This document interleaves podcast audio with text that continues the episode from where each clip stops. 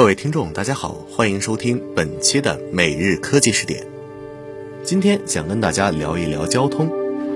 交通是指从事旅客和货物运输以及语言和图文传递的行业，包括运输和邮电两个方面，在国民经济中属于第三产业。运输有铁路、公路、水路、空路、管道等五种方式。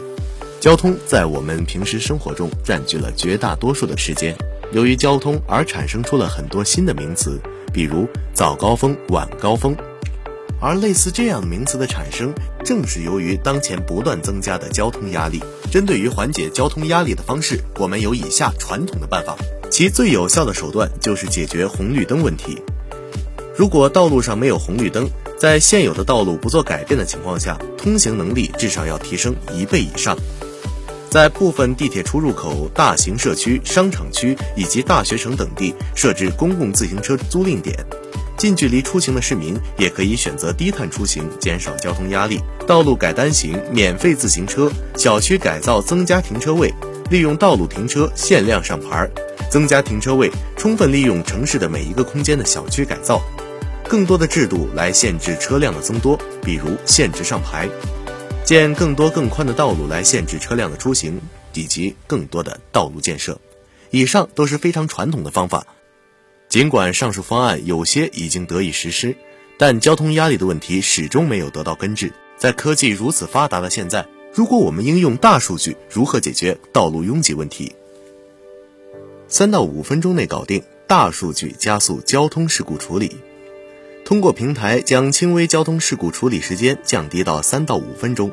大幅度节约有限警力，降低保险的理赔成本，有效缓解城市交通压力。近日，在第十七届中国海峡创新项目成果交易会上，福建工程学院与福建省高速公路信息科技有限公司、福建省福信富通网络科技股份有限公司。中国平安财产保险股份有限公司福建分公司项目负责人共同签署了基于大数据的交通事故智能定责定损服务平台关键技术研究的合作项目，并展示了前期合作项目结果。交通拥堵问题已经成为全世界各大城市交通的通病。该技术方案以多功能车载智能终端和大数据智能分析处理平台为核心，综合应用 4G、5G。北斗高精度定位和人工智能等先进技术，设计了可快速复原事故发生现场过程的视频图像智能检算验法，以及基于多元数据融合分析的交通事故定责定损模型，构建了交通事故辅助定责定损的执法取证一体化的服务平台，实现了无需等待交警、保险赶赴事故现场的远程快速定责与定损。福建工程学院科研处处长。福建省北斗导航与智慧交通协同创新中心主任邹富明教授介绍说，据了解，在这一技术平台中，由邹富明团队负责部分技术研发工作的小七违法取证视频系统，已通过公安部安全与警用电子产品质量检测中心认证。这就意味着，保险公司和公安交管部门可依据小七拍摄的视频，对违法驾驶行为和交通事故进行定责和定损。目前，小七全国装车已超过三十万辆，为城市注入了三十多万个移动交通摄像头，有效地规范了交通秩序和司机驾驶行为习惯，实现了城市交通美丽出行。而说了这么多有关于大数据的话题，究竟什么才是大数据？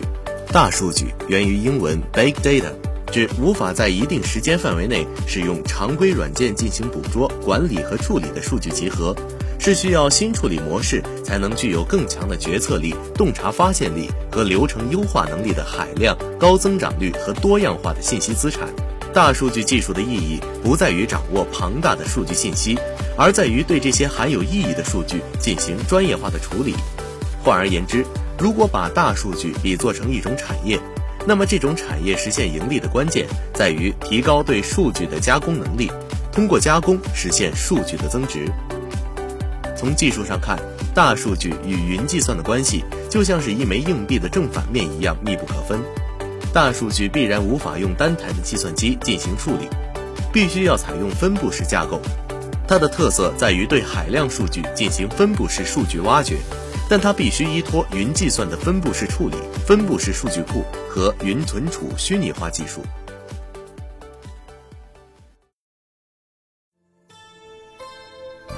现在的社会是一个高速发展的社会，科技发达，信息流通，人们之间的交流也越来越密切，生活也越来越方便。大数据就是这个高科技时代的产物。阿里巴巴创始人马云在台，阿里巴巴创始人马云在演讲中就曾提到过，未来的时代不再是 IT 时代，而是 DT 时代。DT 就是 Data Technology 数据科技，